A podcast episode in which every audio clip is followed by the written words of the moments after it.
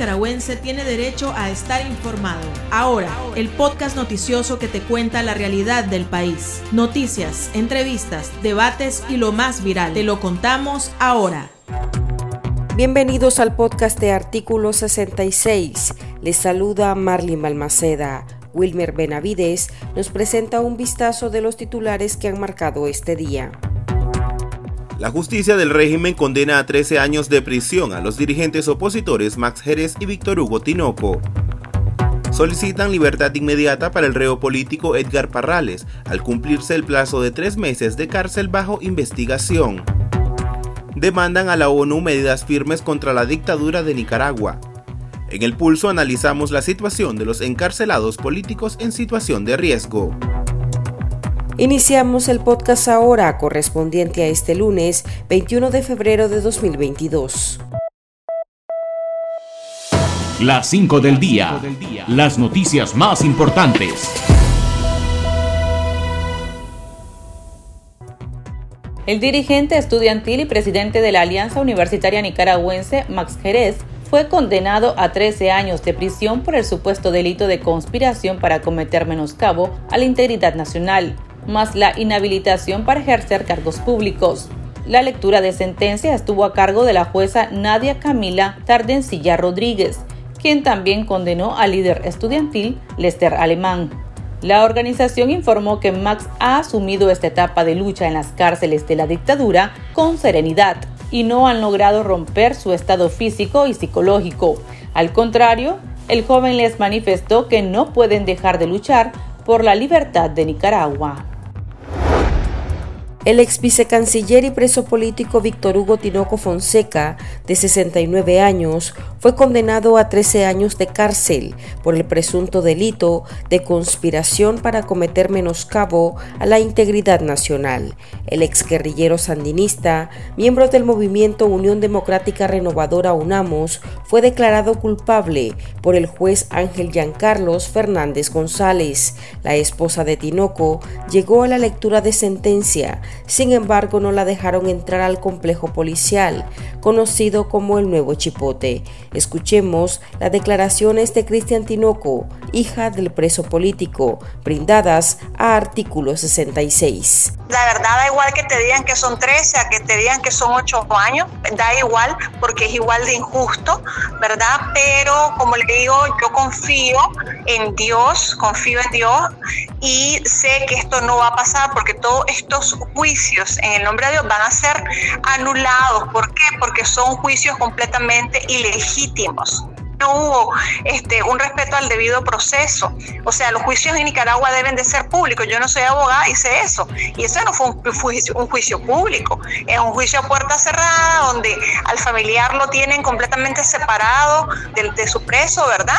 Y, y no te dejan hablar nada pues no estamos en nada de acuerdo con, este, con esta sentencia ni con ninguna de las otras sentencias que se han dado.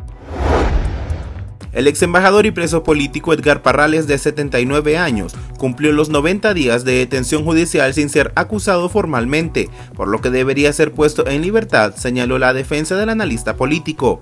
Este lunes el abogado defensor introdujo un recurso de amparo ante el Tribunal de Apelaciones de Managua por detención ilegal y solicitó la libertad inmediata para su defendido. Además refirió que el estado de salud de Parrales requiere atención médica urgente. A menos de una semana del próximo periodo de sesiones del Consejo de Derechos Humanos de la ONU, entidades de la sociedad civil de Nicaragua recordaron a las Naciones Unidas que el régimen de Daniel Ortega ha incumplido una histórica resolución dictada por ese organismo que conllevaría a encontrar una salida a la crisis social del país, por lo cual consideran que se debe exigir responsabilidad al Estado de Nicaragua por las graves violaciones a los derechos humanos. Las organizaciones demandaron a los miembros del Consejo tomar medidas firmes para romper el ciclo de impunidad y sentar las bases para la futura rendición de cuentas. Las organizaciones no gubernamentales nicaragüenses, Fundación del Río y Popolná, denunciaron este lunes el desmantelamiento de la libertad de asociación en Nicaragua la mayoría en el marco de la crisis sociopolítica que vive el país desde abril de 2018. El informe denominado La brutal demolición de la libertad de asociación en Nicaragua indica que al menos 115 ONGs han sido canceladas o allanadas de facto desde que Daniel Ortega retornó al poder en el 2007. De ellas, 87 en los últimos tres años. Detallan que entre las afectadas se encuentran asociaciones médicas, organismos y universidades internacionales, universidades privadas en Nicaragua, partidos políticos, gremios empresariales, medios de comunicación independientes, organizaciones culturales y una federación de cooperativas. El pulso. Le medimos el ritmo a la realidad.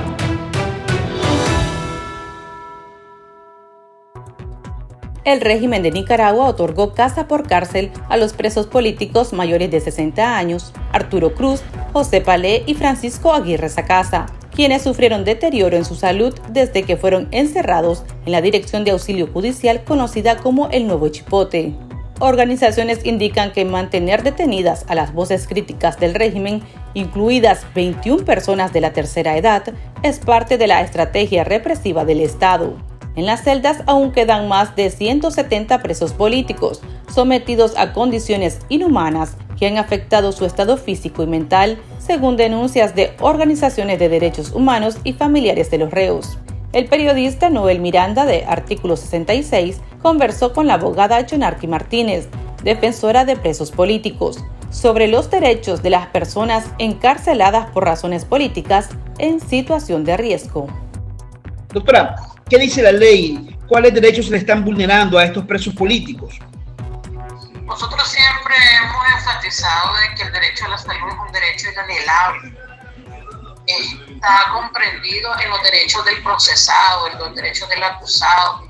Es un derecho humano al cual se les hace senado a los privados de libertad considerados presos políticos o presos de conciencia. Y te lo digo de esta manera porque no es tan solo este, la atención que hace el abogado o que hace el familiar que, que, lo, que lo visita constantemente para pedir una atención oportuna y al no dar las consecuencias son abismales. Y la negligencia eh, es tan grande que, que, llegaron a, que llegan a un desenlace fatal.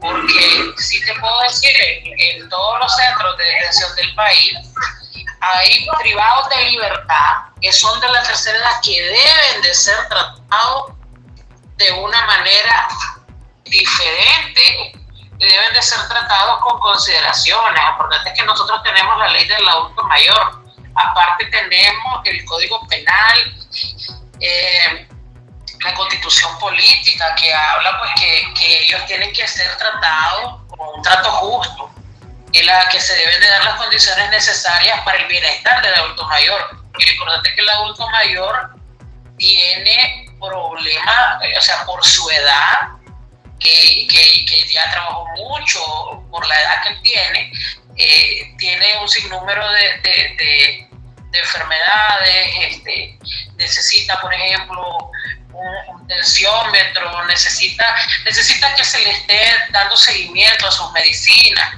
Y, bueno, este, no debe de ser en ningún momento eh, torturado física ni psicológicamente, porque eh, no es tan solo el, maltrato que se le da eh, de manera física, sino que a una persona que se le da el humano, sí, a todo ser humano, eh, obviamente la salud se le va deteriorando, pues pero, pero sí, en nuestra legislación, en la Constitución, en el Código Penal, en la ley del adulto mayor, eh, tenemos un sinnúmero de, de, leyes que protegen. Ahora, este, está obligado, están obligados los jueces, están obligados el Ministerio Público, está obligado el Ministerio de Gobernación de garantizar de que el adulto mayor se tenga en un lugar eh, diferente a, a donde están los demás privados de libertad, inclusive fíjate que la, la, la, la, medida privativa de libertad debería de ser como último recurso, porque el adulto mayor, este, acordate de las enfermedades que tienen los adultos mayores, pues que obviamente todos tenemos pues familiares que son de la tercera edad y que hay enfermedades comunes por la, por la edad, pues. Doctora, ¿qué ley se violó en cuanto a la situación del preso político Hugo Torres? yo te puedo decir lo que, lo que yo veo con mi, con mi defendido y en el caso de Augusto lo que yo viví o lo, lo que estoy viviendo ahora mismo con don Eliseo eh, de Jesús Castro Altodano que, se nos desmayó en juicio en el 2019, eh, perdón, que se nos desmayó en juicio, luego que la familia tramitó para que fuese atendido oportunamente en el penal eh, los primeros días de septiembre y el 13 le dio derrame cerebral.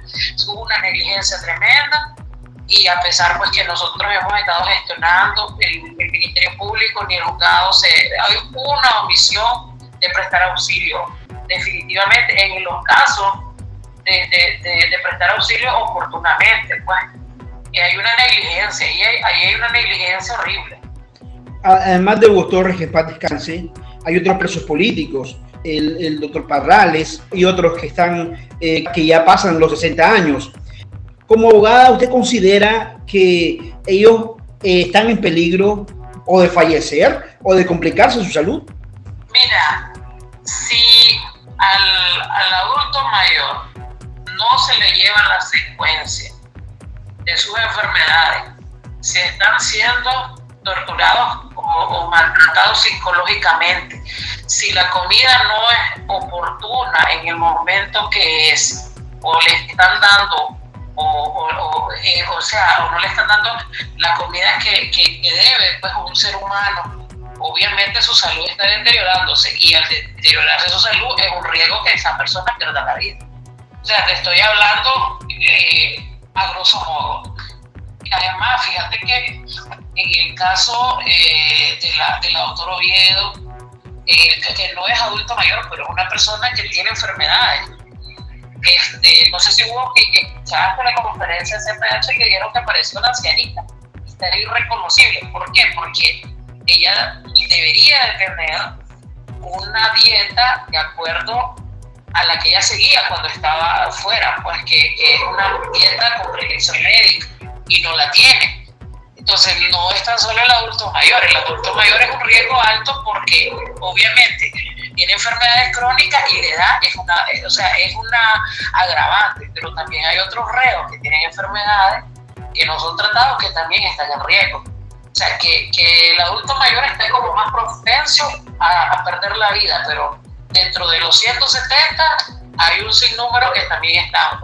Como te digo, este señor, don Eliseo, avisamos que le, que le dolía la cabeza, la familia, eh, todavía lo miraron en visita y el 13 de septiembre le dio el derrame y a la familia le avisan hasta el 14.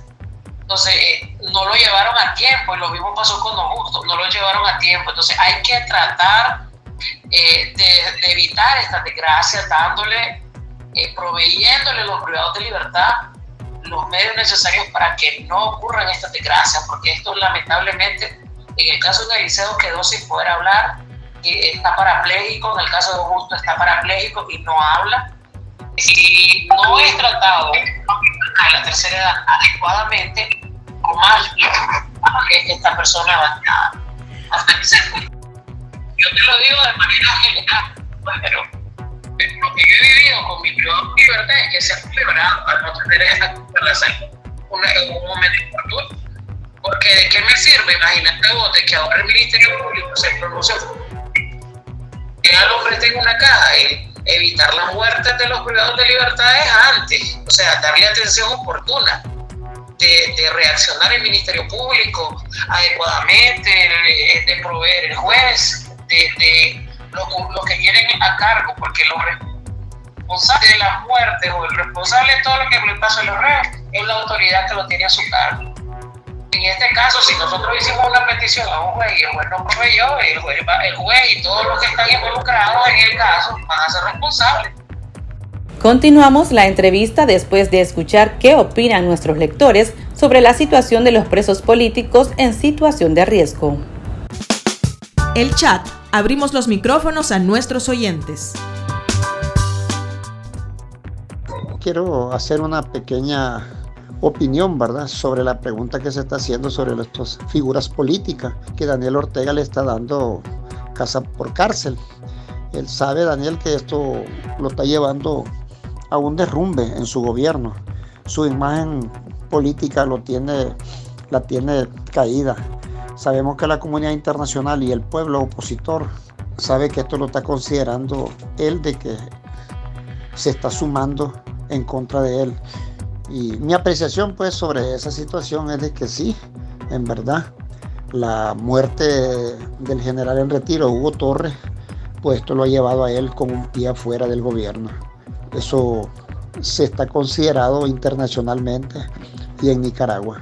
Es un repudio total sobre lo que ha pasado sobre Hugo Torres y estas personajes que están enfermos porque sabemos que son adultos mayores. Bien por los por los secuestrados políticos que, que han recibido esta, esta medida cautelar, pero eso no es suficiente. Lo suficiente y correcto debería ser liberado absoluta y totalmente y con todos sus derechos, porque no han violentado ni la constitución ni las leyes, ni han renunciado a su ciudadanía nicaragüense. Por tal razón, creo que, que lo, lo correcto que debe haber hecho el dictador Ortega y Murillo es liberarlo absolutamente. Estará más cerca de sus seres queridos, pero eso no significa que el dictador va a dejar de torturarlos. Lógicamente va a buscar otra forma de cómo torturarlos. Me parece muy bien que ellos estén ya con su familia, sobre todo por su edad, aunque ellos nunca debieron pisar la cárcel porque ellos son inocentes. Ellos tienen que ser declarados inocentes de los cargos que les imputan. Y sobre todo, todos los presos políticos deben ser declarados inocentes, porque todos están allí inocentemente. Lo que pasa es que tiene que morir alguien para que puedan sacar a los puedan este, liberar a, los demás presos. Tuvo que pagar el pobre Hugo Torres para que pudiesen salir tres de seguro que van a seguir muriendo, seguir muriendo más para que lideren a los demás. Pobrecito, porque ellos no son, todo eso no son reos, reos, reos que han cometido ningún delito, son reos políticos, reos que han reclamado, proclamado por la democracia y entonces imagino que también merecen ser liberados y yo creo que le toca la conciencia a este régimen y pueda hacer y, y pueda liberarlo a todos los presos políticos. Yo debo querer que sí sea. ¿Qué dice la ley? Si llega, se llega a perder la vida de un reo. La ley de, vigilancia penitenciaria te dice que, que, debe de, de, darse los medios adecuados poder admitir en caso que un, un, privado de libertad. Obviamente que el número de delitos es pero lamentablemente, estamos ahorita en Nicaragua, es lo que menos se da. La justicia, aunque podamos, aunque podamos nosotros tipificar un delito por la, por, por, por la negligencia que cometió el funcionario o, por dejar morir a un reo, suponete, eh, este Augusto se quejaba más no poder en celda que le dolía su cabeza. Él lloraba y, y, y cuando él lo llevaron a, a al hospital, toditos los reos comenzaron con las bailas a darle y con lo que tenían a sonar la celda porque el señor ya estaba tirado. Y el caso de Don Eliseo fue lo mismo, los mismos reos comenzaron a gritar cuando ya el hombre ya estaba atendido. Entonces, no, a lo que me refiero, Noel, es que aquí la responsabilidad no es solo de una persona, aquí la responsabilidad está compartida entre la autoridad que lo tiene en recuerdo, los jueces, el Ministerio Público y, que son los que son los que, son los encargados en, este caso de, promover, pues, porque nosotros los defensores lo que hacemos son solicitudes y, y los familiares, este, los familiares no son escuchados cuando, cuando se les pide pues, de que, de que sean trasladados. Y así también hay varios reos. Acuérdate que el este alemán han estado hablando de que el este alemán ha tenido problemas de salud. Imagínate, y estos muchachos no son de la tercera edad estos muchachos son jóvenes y así están en todos los penales, porque en todos los penales no, o sea, si, si a alguien le duele la cabeza, no pasa de darle una pastilla eh, o de los, mismos reos a veces, una acetaminofén, pero no es que lo van a, le van a dar un seguimiento como la ley lo, lo predice. Correcto. Correcto. Para estar al tanto del acontecer nacional y conocer las voces calificadas sobre la realidad nacional, ahora el podcast informativo sobre Nicaragua.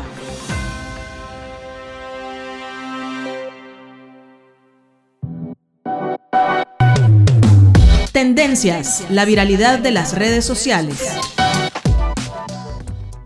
El padre Edwin Román, uno de los sacerdotes más notables en Nicaragua y críticos del régimen Ortega Murillo, recordó que un día como hoy, 21 de febrero, fue asesinado Augusto César Sandino, su tío hermano de su abuela materna. El jerarca católico en el exilio manifestó a través de su perfil de Twitter que no es sandinista y le indigna como el supuesto sandinismo y los Ortega han destruido el país. Este día el régimen de Daniel Ortega y Rosario Murillo conmemoró el aniversario 88 de la muerte de Sandino. Aquí termina el episodio de ahora de Artículo 66. Continúe informándose a través de nuestro sitio web www.articulo66.com. Síganos en nuestras redes sociales. Nos encuentra en Facebook, Twitter e Instagram. Y suscríbase a nuestro canal de YouTube. Hasta la próxima. La información veraz y de primera mano está ahora. No te perdás el podcast noticioso que te cuenta la realidad del país. Compartí y pasa la voz.